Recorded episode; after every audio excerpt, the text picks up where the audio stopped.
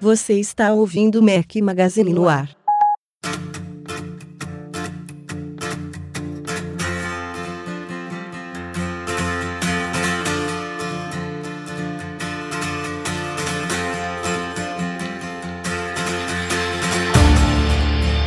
Galera do Mac Magazine, bem-vindos ao nosso podcast número 114. Hoje ao som de Mumford Sons, sugestão de dois ouvintes, um xará meu, Rafael Zamit, e o Alexandre Macê. Valeu aos dois aí, tinham mandado essa sugestão já tinha um tempinho.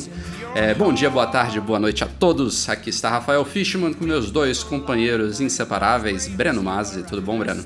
Fala galera, tudo bom? No meio da obra, então se tiver uns barulhos meio estranhos aí, não, não, se assustem não. Fala Eduardo Marques no meio do, da selva no meio, de no pedra. meio da minha obra eterna. É, selva de pedra do Rio de Janeiro.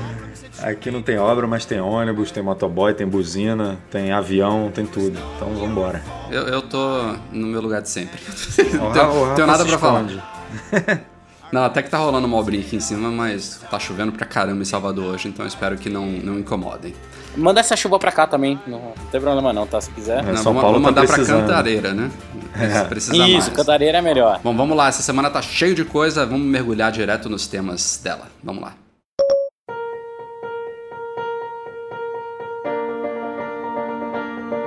A gente comentou no último podcast aquela confusão que a Apple fez com a liberação do Safari 8.0.1. Demorou, até a nossa gravação ainda não tinha saído o 8.0.2, mas finalmente ela liberou, acho que no dia seguinte de- da publicação do nosso podcast, corrigiu aquele pepino todo que ela tinha feito. E ontem, por sinal, no dia 17, estamos gravando isso aqui na manhã de quinta-feira, 18 de dezembro. Ontem, dia 17, ela já começou os testes do 8.0.3, inclusive cobrindo aí praticamente tudo que o Safari faz na vida extensões, compatibilidade com sites, notificações de sites, push, isso aí tá altamente problemático, pelo menos pra mim e pro Edu, eu sei, não sei como é que tá o Breno, mas desde que saiu o Yosemite, é, as notificações às vezes param de, de chegar, a gente tem que remover e adicionar os sites de novo, tá bem, bem chato isso mesmo. Enfim, tem várias correções aí vindo aí. Então a Apple já liberou dois updates aí, um para desenvolvedores e um para o público em geral. É, e vamos torcer para o Safari melhorar cada vez mais. Mas eu teve um pessoal que acompanhou a minha jornada. Eu experimentei o Safari há alguns meses, mas não consegui me adaptar de novo, apesar de ele estar bem melhor do que era há um tempo atrás. Mas para mim tem um ou dois recursos de, de Chrome, de, de Firefox, de Opera que não existe no Safari, não sei porque a Apple teima não colocar, que me, me impedem de usar ele, que é, número um, os Five Icons, né, aqueles ícones dos sites na, na barrinha de abas. Eu fico sempre com 5, 10, às vezes 20 abas abertas, então os ícones dos sites ajudam a diferenciar uma da outra. E a- o outro recurso é aqueles abas fixas, né, que você deixa ela no comecinho da lista de abas, só aparecendo o ícone, é, e ela não se mexe, então isso também eu tenho que É, sempre... Isso pra mim hoje é o, que- é o maior desespero. Não tá? entendo, cara, porque a Apple não, não faz essas coisas. Mas vem cá, é, mesmo com a Apple não oferecendo, será que não rolaria uma extensão para fazer isso? Cara, não sei, boa pergunta. Porque o, o que me incomoda mais no Safari, eu sou usuário de Safari, é isso. É porque você vê muita extensão para o Chrome, muita extensão para o Firefox. É um mercado meio que muito ativo, né? Nesses outros navegadores. E no Safari você vê pouca coisa bacana, assim, nascendo. É, eu uso algumas extensões só, uma que bloqueia é, a abertura de... Quando você entra no iTunes Preview, que ele abre automaticamente o iTunes, né? Eu uso uma para bloquear isso, uso uma outra Awesome Screenshot, que é para que eu e o Rafa a gente usa para o trabalho. É, mas assim, One Password. One Password, é. Agora o- a infinidade que tem para Chrome, para Firefox, e eu tenho, sei lá, eu jurava que se o Chrome não, não tivesse isso nativamente, você conseguiria arrumar isso via extensão. Eu acho, Edu, que as APIs de extensões não permitem eles trabalharem, por exemplo, com essa interface de abas, entendeu? Eu acho que isso aí é... nem a Apple nem o Google libera esse tipo de coisa. Tem algumas limitações aí no que as extensões podem fazer. Por isso que há um tempo atrás tinha o tal do Glimpse, que está abandonado, que não era uma extensão para o Safari, era um, ele usava aquele SimBL, não sei nem como é que pronuncia isso, que era uma gambiarra mesmo, mexia no, nos arquivos do Safari para conseguir embutir funções assim, não era uma extensão nativa aí com as, as APIs que a Apple, a Apple oferece, não. A própria Apple dá pouco destaque pro site dela de extensões. É, ela nunca, tem... nunca acertou muito nessas coisas. Cara, eu lembro que essas extensões de Safari e também a primeira loja de aplicativos para para iPhone, você lembra que eram tudo web apps uhum. antigamente? Nunca, desde essa época eles não conseguiram acertar, eles não conseguiram ainda fazer um, um lugar legal onde você consegue buscar, é, fazer review, falar se é bom, se é ruim. Verdade. E por isso que nunca ficou muito, muito difundido e os desenvolvedores acabam não fazendo, né? Porque se você tem que fazer um negócio que fica escondido, que ninguém tem acesso, você não vai se dedicar. Diferente do Chrome e diferente do Firefox, que isso é bem organizado e funciona super bem. E querendo ou não, o Safari está mais a, ainda colocado de lado aí, digamos assim, porque ele parou de ser desenvolvido para Windows, né? Tem algumas Isso. versões aí que a Apple não atualiza mais, ela não anunciou ainda oficialmente, ó, o Safari para o Windows acabou, mas na prática eu acho que aconteceu já isso. É, na prática não, né? Já aconteceu, já está enterrado.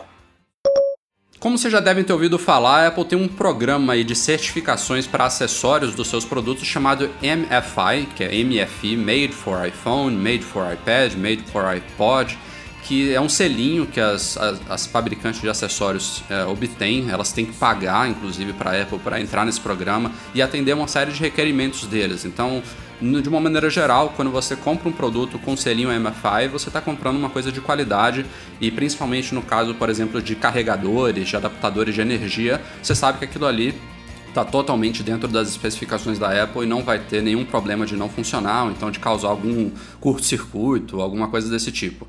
E nessa semana, na, verdade foi na semana passada, a Apple implementou uma nova regra para cases que fazem parte do programa MFI, que elas agora têm que oferecer proteção é, para não quebrar o iPhone de até um metro, quer dizer, no mínimo um metro, né? Vamos dizer assim, não é até um metro. Então, todas as cases que forem fabricadas para iPhones a partir de agora, elas têm que passar por testes que garantem a proteção de iPhones em queda de até um metro. Então, isso inclui, por exemplo, a case elas têm que, elas têm que sobressair um pouquinho, se eu não me engano, quanto é? É do meio milímetro, alguma coisa assim. Eu, acho, que é um, eu acho que é um milímetro. Um milímetro chega a isso? Ah, elas têm que, so sobressair um milímetro é, da tela. Então, quando o iPhone cai de, de tela para baixo, é a case que vai tocar no chão. Então, isso impede, por exemplo, que a tela rache numa queda de até um metro. Claro que existem alturas e alturas, mas a Apple está certificando aí que essas cases que fazem parte do programa realmente funcionem como devem, né? Se, se alguém Prefere. E essa é a importância do selo, né? Porque você compra aquelas capinhas Xing Ling na, nesses sites que mandam pro Brasil, nenhuma delas passa por isso. São cópias baratas muitas vezes dela eles não usam o melhor material, não respeitam essa essa eu ia falar metragem, mas metragem é muito esse milímetro é recomendado pela Apple, né, ou exigido pela Apple. Então, é, quando vai comprar capinha, eu canso de falar isso, cara. Eu acho sensacional os caras que chegam pra mim e falam: "Caralho, aqui, ó, comprei essa capinha 1 dólar e 15 no AliExpress". Aí passa duas semanas quebra a tela do cara.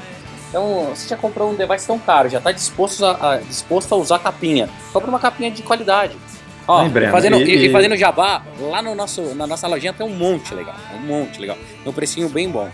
É, e, e você comentou dessas Xing Lings e tem, tem empresa boa, cara, que vende, não é barato e que tem problema também. A gente até postou recentemente no site um review de cliente que falava exatamente isso, que ele comprou uma case na... Foi na loja da Apple, não foi, Rafa? Foi, foi sim. Uma foi case no, rígida. Estados Unidos. É, uma case rígida na loja da Apple e a case é praticamente impossível de tirar do iPhone. E outras pessoas confirmaram nos comentários que na hora de tirar ou rachava a case, o, o cara chegou até a machucar a mão, o dedo. Então, quer dizer, é, isso dentro de uma, uma case vendida dentro da loja da Apple, que não necessariamente precisa ter o selo MFI. Algumas participam, outras não. Isso é a decisão da empresa. É isso que eu ia falar agora também. A gente não pode ser radical. Eu, eu pessoalmente, eu não recomendo ninguém, por exemplo, comprar uma bateria, como eu estava dando exemplo aqui, um adaptador de força que não seja MFI, porque isso está lidando com, com energia, né? A gente sabe dos perigos de bateria de explodirem, de incharem e tudo mais. Agora, no caso de cases, é, é, uma, é uma coisa que não eu, eu, não. eu não sou paranoico de falar, ó, só compre case MFI. Existem cases e cases. Com certeza não, tem fabricantes aí muito boas que não querem pagar esses, esses direitos para a Apple para entrar no programa e vão ter produtos tão bons quanto, mas... Não, não, não, querem pagar e às vezes não querem seguir a regra. Não, a minha Isso, case não é, é para proteger. A minha case é só estética. A minha case é só para. Eu não quero botar ela com um milímetro acima da tela. Pra... Eu só quero botar uma cor diferente aqui no telefone. Bem pensado. Enfim, é, vai muito da fabricante mesmo. Mas para quem quer ter uma ideia exata do que, que a Apple buscou com, com essas novas regras, é só olhar a capinha dela. A capinha dela é um bom exemplo disso, que é uma case que ela levanta esse 1 milímetro e praticamente abraça né, o telefone. Então, se você deixar cair com ela, e a minha esposa já fez esse teste, deixou cair da mesinha de cabeceira dela, e o iPhone perfeito. É mais ou menos, eu não diria que chega a um metro, mas chega próximo de um metro, que é a queda, e caiu de tela no chão, e perfeito. O telefone não sofreu nada, nenhum arranhão, nenhum nada. E, e, e o bacana dessa regra é que não importa a orientação que o telefone cai, né? Pode cair de frente, de lado, de quina. Uhum. A ideia é que a case consiga proteger de qualquer forma, desde que o telefone caia numa superfície plana, né? Não, se você tiver, sei lá, uma, uma pedra debaixo ali, não, não adianta, porque como não é plano, não tem como garantir essa, esse não quebrar do aparelho, mas é, é o, válido. O único ponto negativo para mim dessa regra aí de sobressair um milímetro da tela, e, a, e as cases da Apple, como estava falando, elas já atendem isso, é que no caso dos iPhone 6 e 6 Plus, eles vieram com essa nova tela curva, né, de vidro curvo. Isso é muito legal. E você perde isso com a case, né? É, eu até tirei ah. a minha por um tempo, mas acabei colocando de volta realmente com esse medo aí de o iPhone cair. E, e esses iPhones eles ficaram muito finos e muito escorregadios, eu acho. O material de alumínio eu, eu me sinto muito mais seguro usando com a case do que sem ela. Então acabei botando de volta e abrindo mão disso. Mas usar sem a case, você poder deslizar, fazer aqueles gestos de lateral de tela sem a case é muito legal. É uma pena. Não poder usar o, unir os, o melhor dos dois mundos, né? Breno, você tá usando o seu iPhone com case ou sem case? Não, eu uso com case ainda, cara. Não, não, não, tive coragem. Apesar de eu gostar mais de usar sem case, o que, que eu faço? É, o Plus que eu uso de final de semana ainda tá sem case. Mas o do dia a dia, que eu tô na rua, que é o normal, eu tá com case. Casezinha da Apple. O, o do dia a dia é o, igual a mesma coisa que é o que você deixa cair sempre. Exato. Então esse aqui leva muito capote, eu deixei com a, com a case, porque não sei, acho que esse é, iPhone tá com cara de ser bem mais resistente do que os demais. Só que ele é muito fininho, né? Dá dó, dá dó. Então eu tô usando a capinha, eu acho que a pegada fica melhor e eu tô, eu tô gostando. Não tá fazendo muita diferença, não. Novidade na Apple Online Store americana, não é uma novidade na Apple em si, ela já aceitava PayPal nas iTunes, App e iBook Stores lá nos Estados Unidos e agora ela colocou a opção de PayPal também na Apple Online Store, então dá para comprar iPhone, Mac, iPad, tudo isso que é vendido na loja online dela também com PayPal. Mas é uma novidade que por enquanto só está disponível nos Estados Unidos e no Reino Unido.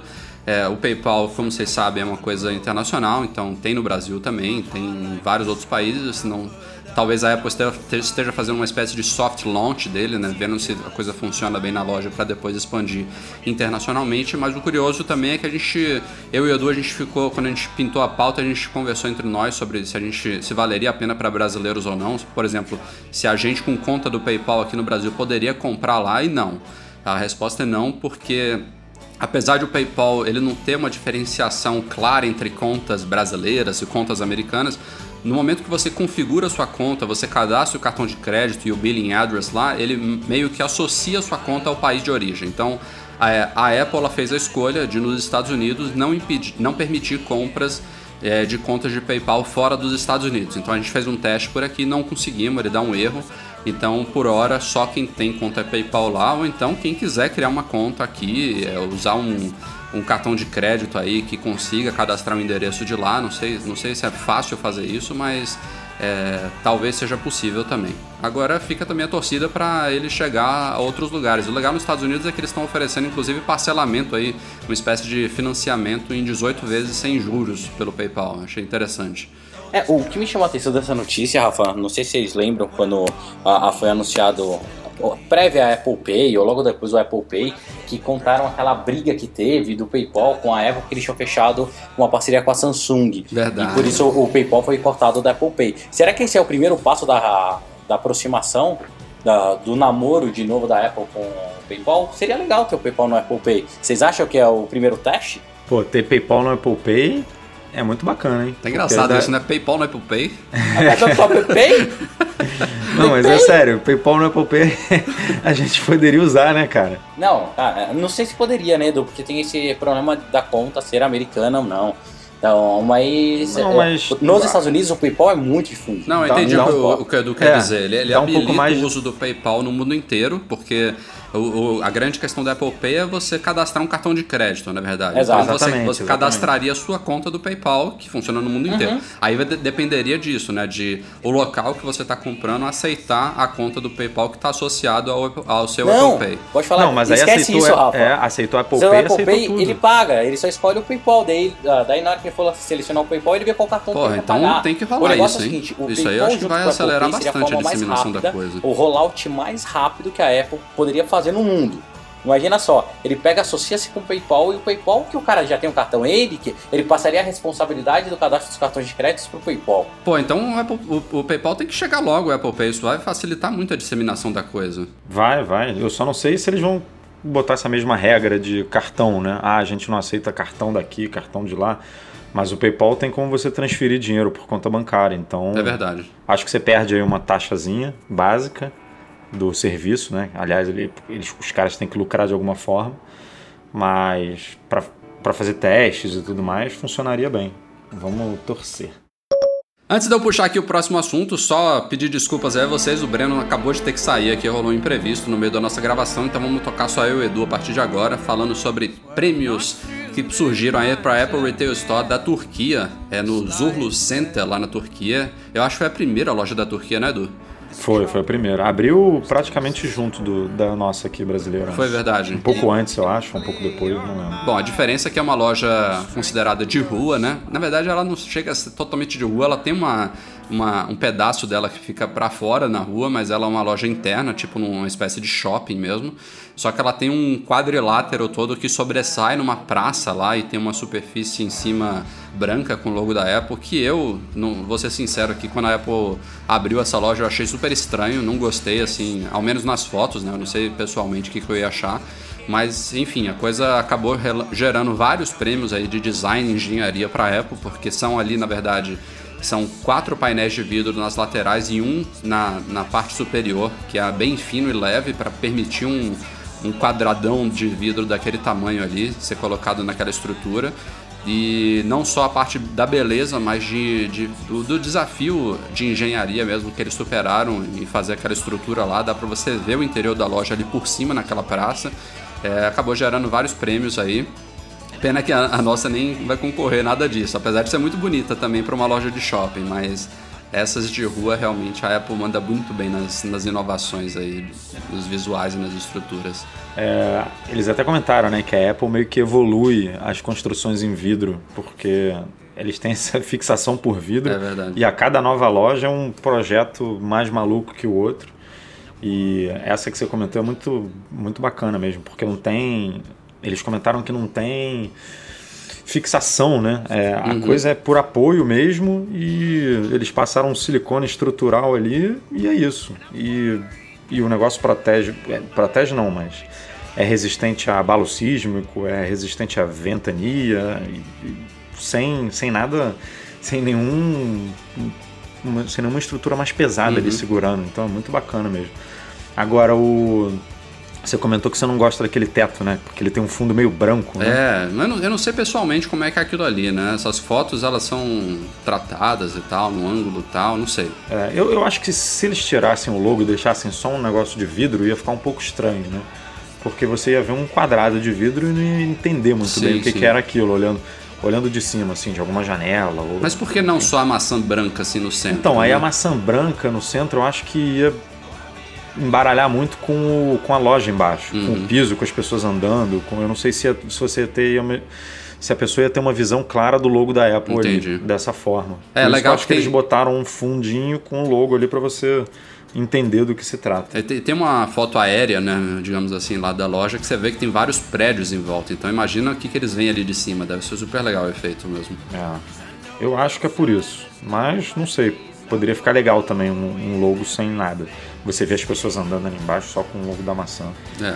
Devem ter experimentado, eu acho, né? Deve, é. ter, deve ter tido algumas opções aí, eles seguiram com essa. A Apple está se especializando nessas lojas, né? Que tem um, algum chamariz assim para cima e a loja é debaixo do solo. É verdade.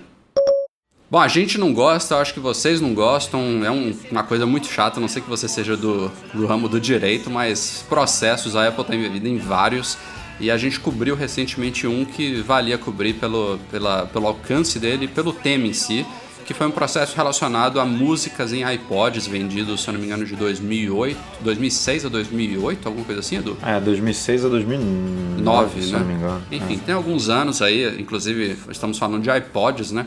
Hoje em dia eu acho que dificilmente a gente veria um processo envolvendo iPod, mas o que aconteceu na época é que a Apple, como vocês sabem, ela tinha DRM nas músicas vendidas na iTunes Store até um certo tempo atrás, hoje em dia isso não existe mais.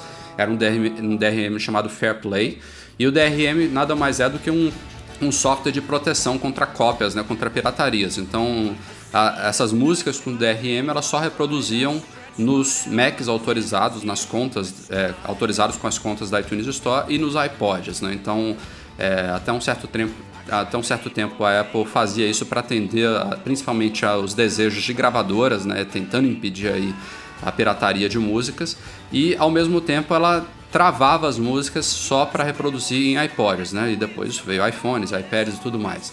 E aí isso gerou uma, um processo gigantesco envolvendo milhares de clientes da Apple, é, que citavam inclusive que a Apple teria deletado músicas compradas em outras lojas de iPods. Então é, o embrólio rolou aí por alguns, algumas semanas. É, não, não que o processo tenha começado agora, ele já é uma coisa antiga, mas a coisa pegou fogo nas últimas semanas resultou numa vitória da Apple, ela conseguiu provar que aquilo ali não era deliberado, não era para prejudicar os concorrentes, assim, uma medida é, para realmente controlar o desejo das gravadoras na época com DRM e também é, foram evoluções feitas naturalmente tanto no iTunes quanto em iPods que acabava bloqueando softwares de concorrentes.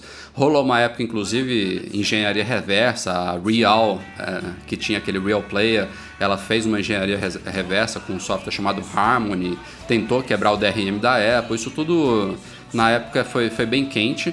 E rolou também um, um segundo uma segunda coisa curiosa no meio desse processo, que um dos depoimentos a favor da Apple no processo foi de ninguém menos que Steve Jobs. É, isso aconteceu na semana passada, eu explico. É, ele gravou um vídeo há alguns anos, antes de, poucos meses inclusive antes dele falecer, justamente sobre isso. A coisa já rolava desde aquela época e esse vídeo foi levado a, ao tribunal como defesa da Apple. Óbvio, né? O Jobs explicava aí tudo o que acontecia na época, por que foram feitos esses acordos, como que a coisa funcionava na, na prática. É, e isso foi usado, isso ajudou a Apple a se safar desse processo, que poderia, inclusive, vale notar que chegar a um bilhão de dólares se ela se fosse considerado monopólio e tudo mais, a multa ia triplicar e não sei o que, poderia chegar até um bilhão.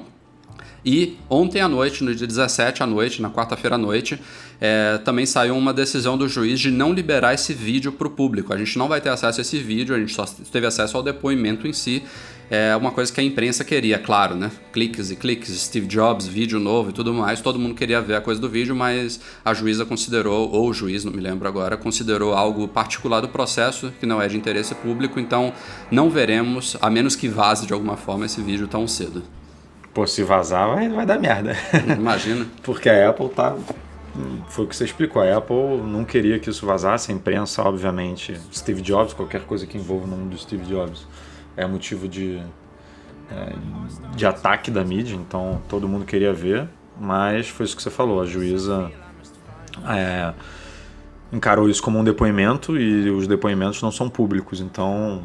É, negou aí, baseado até em jurisprudência, outros casos parecidos que já aconteceram isso, é, não vai liberar o acesso. Mas é isso, um assunto não tão bacana, mas que valia a pena falar, até pelo, é, pelo tempo de processo. Acho que foram quase 10 anos de processo. E, e pelo valor, né? Um bilhão não, é qualquer merreca. É. E vale a pena, quem tiver interessado, a gente fez uma série de posts aí detalhando tudo isso aí, explicando o que aconteceu, o que, que reclamava, o que, que a Apple respondeu. Então, se você tiver interessado em se informar, né, em não ficar repetindo, por exemplo, por aí que a Apple foi uma sacana, que apagava a música dos outros e ponto final, vale a pena dar uma lida aí, que a coisa é um pouquinho mais complicada do que parece. É. Só um último comentário sobre isso. Eu li, não vou lembrar agora é, qual foi o lugar, mas foi algum, alguma Bloomberg da vida, Reuters, não sei, que eu, eles acham que essa galera estava até meio que despreparada né, pro, pro processo, não, a galera não a Apple, né? Os, a ação coletiva.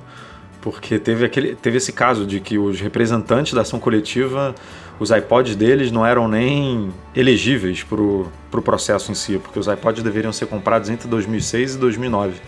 E os três ou quatro carinhas que eles selecionaram para representar essa turma toda, que pode chegar até a 8 milhões de pessoas, se eu não me engano, é, os iPods deles não foram comprados nessa época. Então, o pessoal levantou até a hipótese de que eles nem imaginavam que, que o processo fosse chegar a uma audiência e tudo, que eles iam fazer um acordo antes com a Apple e que como a Apple não, não quis fazer esse acordo e levou tudo para frente, eles acabaram sendo surpreendidos aí.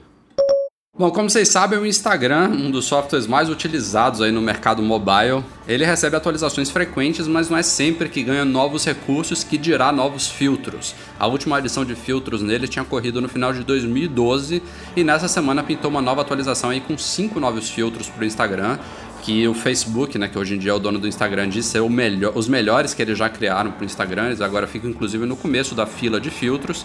E aí pintaram algumas outras novidades, uma delas inclusive relacionada com essa fila de filtros, como agora a gente tem muitos filtros, é, dá para você re reordenar eles da forma como você preferir, então você pode colocar os que você mais usa ali no começo da lista e dá inclusive para você ocultar os que você nunca usa. Claro que você pode voltar com eles a hora que você quiser. É, também teve outras duas novidades. Uma, para mim, é muito interessante, que é o suporte finalmente a vídeos em câmera lenta nos iPhones, que antes a gente tinha que fazer uma gambiarra, a gente até ensinou lá no site como fazer. Você tinha que mandar por e-mail para você mesmo, ou então mandar via iMessage para quem tinha um iPhone sem o, o, recurso de câmera lenta e depois mandar de volta para o seu aparelho, salvar de volta para aí sim conseguir postar no Instagram, senão o vídeo ficava acelerado sem a câmera lenta. Então isso agora é nativo, ele permite você inserir vídeos em câmera lenta nativamente. E a segunda novidade, eu ainda não observei isso, eles falaram que tem comentários em tempo real, então não precisa atualizar lá para você ver os comentários, enfim, alguma, alguma melhoria nesse sentido. Fora isso, o visual do programa continua igualzinho, nada de novo. O ícone nenhum... continua o mesmo? É, o ícone continua o mesmo, nada adaptado para iOS 7 e 8, mas vamos que vamos aí. Agora, esse bug, esse bug não, esse negócio da câmera lenta que você comentou, o WhatsApp tem um bug muito chato, você já percebeu? Que qualquer vídeo que você grava, pelo menos no meu iPhone é assim. Qualquer vídeo que eu gravo é normal, não é câmera lenta, e envio pelo serviço, ele, ele bota a câmera lenta no meio do vídeo. Aí eu tenho que tirar. Nossa, é, nunca notei isso. De, depois, depois faz esse teste. Grava um vídeo normal e aí tenta compartilhar ele pelo WhatsApp. Você vai ver que no meio do vídeo ali ele bota uma câmera lenta. Aí você tem que editar o negocinho, tem que puxar a barrinha do câmera lenta para uma encostar na outra e zerar a câmera lenta e enviar o vídeo. Caralho, nossa. É, muito louco. Vou testar é, não isso sei, assim Não sei se acontece em todos os iPhones, mas pelo menos no, no meu, que é o 6, tá acontecendo. Estamos gravando aqui na quinta-feira, 18 de dezembro, mas ainda dá tempo para quem estiver escutando isso aí, pelo menos até domingo, é, dá tempo de fazer suas compras de Natal aí para quem deixou para última hora, esqueceu, na loja Mac Magazine, como sempre em loja.macmagazine.com.br. A gente tem duas opções nesse ano. Uma é o Sedex normal dos Correios, que a depender da cidade que você está, é, dá tempo de você fazer o pedido até domingo, como eu falei. O, o pedido sendo despachado na segunda-feira, ele é entregue principalmente para capitais e grandes cidades em até um ou dois dias úteis, como o Natal é na quarta-feira à noite dá tempo de receber via SEDEX. Se você estiver em alguma cidade de interior, meio distante, é possível que o, o prazo limite seja, por exemplo, hoje, né? Tem hoje, alguns lugares que, que demora até quatro dias úteis para chegar com o SEDEX, né? A outra opção que a gente criou, é, na verdade a gente já fez isso uma vez, a gente vai fazer de novo agora porque deu muito certo, é para Grande São Paulo, que é na região onde fica o nosso centro de distribuição da loja Mac Magazine. É, isso, a gente está oferecendo uma opção de, de frete de compra expressa no valor fixo de 20 reais para qualquer compra e todas elas vão ser entregues na quarta-feira, no dia 24 pela manhã. Então, isso na Grande São Paulo, para quem estiver aí nessa região, também é uma opção super em conta e garantida. A gente garante aí que a entrega vai ser feita na quarta-feira de manhã, a tempo aí dos amigos secretos e ocultos, Natal, jantar de família, ceia e tudo mais. Então, se você ainda não comprou seus presentes aí de final de ano, é uma boa opção dar uma passadinha lá na nossa loja. A gente fez vários lançamentos aí nas últimas semanas, então vale a pena conferir.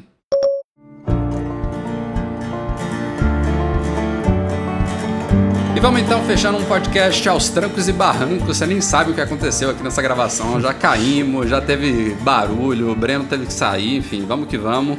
É, o Eduardo Garcia, nosso editor, deve ter tido muito trabalho aí para entregar esse podcast redondinho para vocês. E vamos aqui agora finalizando com a nossa leitura de e-mails enviados para noar.mecmagazine.com.br. Temos quatro nessa semana. O primeiro do Bruno Gelmi, ou Gelmin.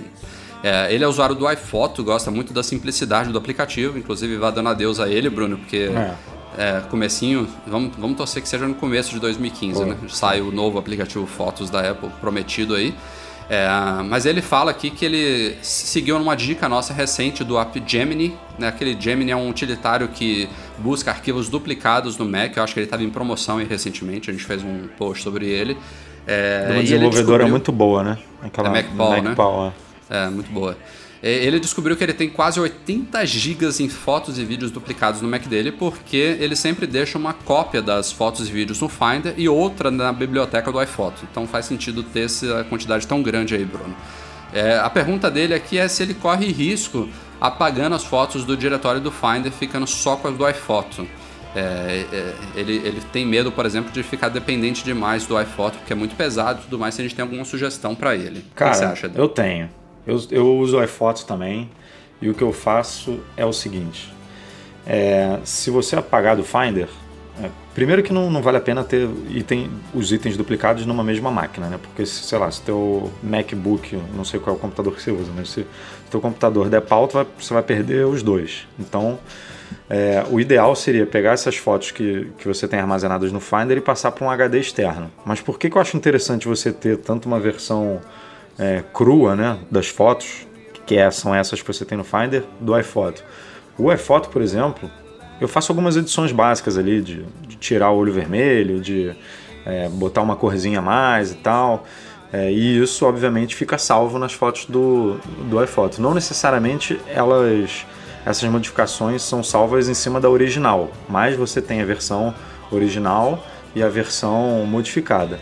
Só que se der algum problema no iPhoto, e o iPhoto não é um, um, um, um software tão, é, tão correto, né, tão bem desenvolvido, se der algum problema, um bug qualquer aí na sua biblioteca, você, você pode perder tudo. É, então eu sugiro sempre manter uma versão limpa, né? Aquela da, da, do, do SD que você importou da câmera e tudo. Só que não na mesma máquina, porque na mesma máquina não faz sentido. Se der algum problema aí, você perde tudo. Então compra um HDzinho externo, é, ou então um SDzinho de 128 GB para você só guardar suas fotos, enfim. É, faz esse backup num, fora do seu Mac e deixa o resto no iPhoto. E vamos torcer para que quando esse aplicativo novo chegar, o Fotos, essa migração aí seja é, sem dor de cabeça. É isso aí. Nada, nada a acrescentar, a não ser a opção da nuvem, claro, né? Que Também, eu, é. eu, eu confio como backup, mas não como armazenamento único, né? Se for para ser backup, maravilha. E uma das opções, claro, é o próprio iCloud da Apple, que você já deve usar, né, Bruno? Segundo e-mail do Leonardo Nascimento, ele fala aqui sobre os mitos, né? Levanta os mitos referente à atualização OTA, né? Que é Over the Air, pelo ar, ou atualizações feitas pelo iTunes. Claro, se referindo aqui ao iOS. Ele diz que ele sempre faz atualização pelo ar, pelo, pelo no, no, iPhone dele, mas que de uns tempos para cá ele teve alguns problemas e começou a fazer isso pelo iTunes é, optando lá pelo, pela opção de restauração de software. Então ele faz a instalação limpa e depois puxa o backup. É pior ainda. Né? Então são três, são três opções que a gente tem. É, uma é a mais simples e rápida de todas, que é o, o OTA, né? É você abrir o ajustes lá em geral, atualização de software e mandar atualizar. O legal dela é que não só você não tem que conectar no, no Mac, no PC, nada disso, como também uma atualização Delta. Então, às vezes, em vez de você baixar 1 GB de todo o sistema, você baixa alguns poucos megas, né, algumas dezenas de megas, e você já faz a atualização ali direto pelo aparelho. A segunda opção é fazer como eu, por exemplo, faço, que é baixar o, a atualização pelo iTunes e instalar pelo iTunes. Eu faço isso mais por comodidade mesmo, eu inclusive gerencio todos os meus aplicativos no iTunes, eu gosto de sincronizar com o iPhone. Eu faço tudo pelo Mac, como eu fico aqui o dia inteiro, eu prefiro fazer assim, não é, não é porque eu tive problema já com OTA, nada disso. E a terceira opção, a mais radical, é fazer isso que você tem feito, Leonardo, que é baixar realmente mandar restaurar, ou seja, ele apaga tudo do iPhone, instala o sistema do zero e depois puxa o backup. Eu acho que isso é exagerado, tá? Cada atualização dele são três horas, né? De... é, ainda tem isso, né? A minha já é um pouquinho demorada, claro que eu tenho uma conexão aqui boa, até que hoje em dia tá, tá rapidinho, mas ainda assim a instalação leva um tempinho. É, que dirá fazer como você faz. Eu acho que é legal fazer isso que você faz de vez em quando, tá? Não vai esperar sair o 8.1.3 aí em breve e fazer isso de novo, não tem necessidade. Inclusive, a própria atualização pelo ar, ela na teoria, ela tem que funcionar tão bem quanto a atualização pelo iTunes, senão a Apple não ofereceria isso, né? Então, vai do gosto de cada um, é. da experiência de cada um. Eu faço pelo ar, acho bem mais simples. E como eu tenho três dispositivos diferentes aqui em casa e nenhum é repetido, porque, por exemplo, se você tivesse. É, se você tem o mesmo aparelho da sua esposa, aí vale a pena baixar o, um arquivo uhum. só pelo iTunes e aplicar né, a instalação nos dois. Mas eu aqui tenho um iPhone, um iPad mini e um iPad é, Air. Então são três atualizações diferentes. Se eu baixasse tudo pelo iTunes, ia ser, vamos supor aí, cada um 1 GB, 3 GB para baixar. Sendo que no Over the Air, rapidinho aqui, eu faço nos três provavelmente uso menos banda do que se fosse fazer uma se fosse fazer uma atualização pelo iTunes então eu prefiro.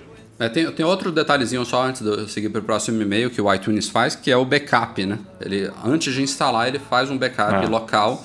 Eu, eu, eu me sinto seguro com isso. Então eu sei que ele, ele, eu tenho um backup ali de segundos antes dele aplicar a atualização. Se der algum pepino, eu posso ali na hora é, restaurar aquilo ali. Então fica essa é uma vantagem dele. Não precisa restaurar do zero, tá? Atualização aplicada pelo iTunes normal mesmo. Mais um e-mail aqui do Thiago Martins. Ele quer saber se tem algum jeito de forçar o iPhone a localizar uma rede de dados sem ter que botar no modo avião. E ele explica aqui, é uma coisa eu acho que todos nós já passamos, por exemplo, quando você abre o Waze dentro da garagem do seu prédio, demora um tempo até ele pegar de novo o sinal de 3G e 4G, a depender do seu prédio, claro, aqui no meu eu passo por isso. É, você sai de casa, então às vezes leva alguns minutos até ele reconectar a rede da, da, da, da rede de de telefonia celular e pegar a localização e fazer a sua rota como deve ser. Então o Thiago acaba sempre colocando no modo avião e tirando, e para ele isso é um transtorno porque quando você bota no modo avião ele também desliga o Bluetooth e o iPhone dele está conectado no som do carro via Bluetooth, aí perde a conexão também, ou seja, um baita transtorno. Então, resumindo aqui a pergunta do Thiago é se tem algum jeito de fazer o iPhone achar essa rede de celular mais rápido sem ter que botar no modo avião. Eu passo por esse problema de vez em quando, não é sempre, a, a, minha única dica é entrando direto lá nos ajustes de, de, celular e desligando dados e ligando de volta, que é como se você estivesse colocando o modo avião, só que focado só nos dados. É, o Bluetooth ia continuar funcionando, né? Isso, exatamente. É, o problema é que não tem lá na central de controle, né? Um pouco é. chato você ter que fazer isso. Mas, Mas talvez prefira, né? Mas assim, quando o iPhone. Na... Estamos falando de teoria aqui, né? Quando o iPhone perde o sinal, a primeira coisa que ele faz é ficar buscando, né? Mas às vezes demora. É, não, eu sei que demora, porque eu já passei por isso também, de ficar ligando o modo avião e tudo. Mas você não concorda que na teoria era para tô sem sinal, vou ficar buscando até achar. Porque um telefone sem Cara, sinal. Eu acho que, eu é... acho que na, na, teoria tinha que ser assim, mas se ele fizesse assim na prática mesmo, a bateria ia acabar em 20 minutos, entendeu? Se ele ficasse realmente 100%. Então ele deve fazer algumas tentativas no primeiro minuto quando ele vê ali, por exemplo, você tá no, entrou no elevador, perdeu o sinal. Aí até você sair do elevador, ir até o carro, entrar, ligar, não sei o que, vamos dizer que você não tenha sinal na sua garagem. Né? Só quando você sair dela mesmo. Então ele, ele vai passar aí uns bons três minutos, digamos assim, fazendo aqueles testes. Então imagino que no primeiro minuto, se ele achou que é uma queda rápida, ele deve fazer essa verificação mais intensa. Quando ele vê, ó, oh, não, estou realmente sem sinal, ele deve começar a espaçar mais essas verificações. Senão a bateria é pro saco rapidinho. Uhum. Então, nesse período até ele sair da garagem, pode ser que essa verificação já esteja mais espaçada, por isso que você colocar no modo avião e tirar, ele acaba pegando o, o sinal mais rápido do que se você esperar fazer isso naturalmente. Então, Thiago, fica a dica aí da, dos ajustes de celular, você desliga os dados e liga de novo. Talvez você prefira fazer isso do que perder a conexão hum. Bluetooth. Talvez dê para fazer esse, dê para construir um atalho para isso aí em algum app tipo aquele Launch, Launch é, Launch Pro, Center. Launch Center, né? É, dá uma olhadinha. Talvez dê. Que aí facilita um pouco as coisas aí pra você. E para fechar aqui nos, os e-mails, a gente tem um do Cristino Júnior. Ele tem dúvida a respeito da compra de MagSafe para um MacBook Pro de 2010. Ele cita aqui se, se ele teria algum problema comprando um MagSafe paralelo. Na verdade, é um MagSafe não oficial, né? Ele diz que o, o que ele achou paralelo, como ele chama, é mais de três vezes mais barato do que o original da Apple e se a gente recomenda isso ou não. O Cristino, existem carregadores e carregadores, né? O original a gente sabe que é caro, mas que é garantido. Quando não é o original, você deve ter carregadores de todos os tipos e preços. Não quero dizer que esse de 100 reais que você viu aí vai te dar problema e muito menos que vai ser 100%, mas não existe um só no mercado inteiro. É como eu falei agora há pouco na pauta do AMFI. Envolvendo bateria, energia, eu não recomendo pegar uma coisa não oficial que dirá sim o selo da Apple, né?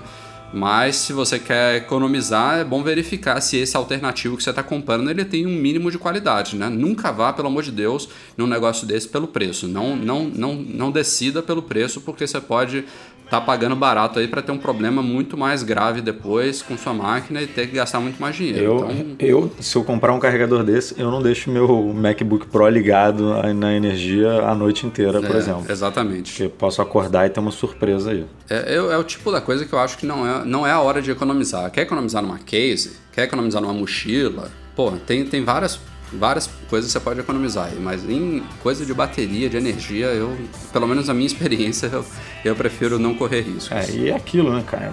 É um MacBook de 2010, mas tem seu valor, né?